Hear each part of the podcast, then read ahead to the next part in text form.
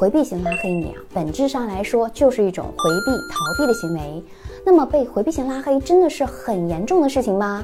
我想说，是也不是。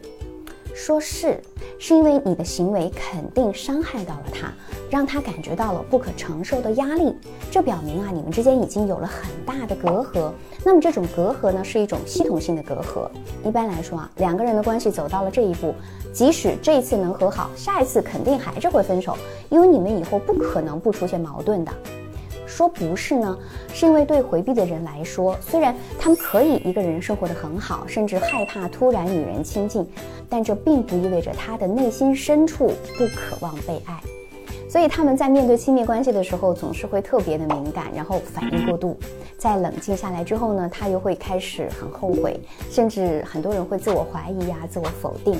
很多人在这个时候就会得意地说：“你看吧，就是你的错，你现在也知道是你的问题了吧？”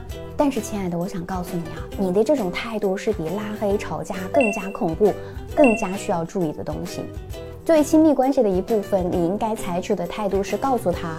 这并不是你一个人的错，我也知道马上解决矛盾很难，但至少我们可以一起面对。我是小资，关注我，影响千万女性，收获幸福。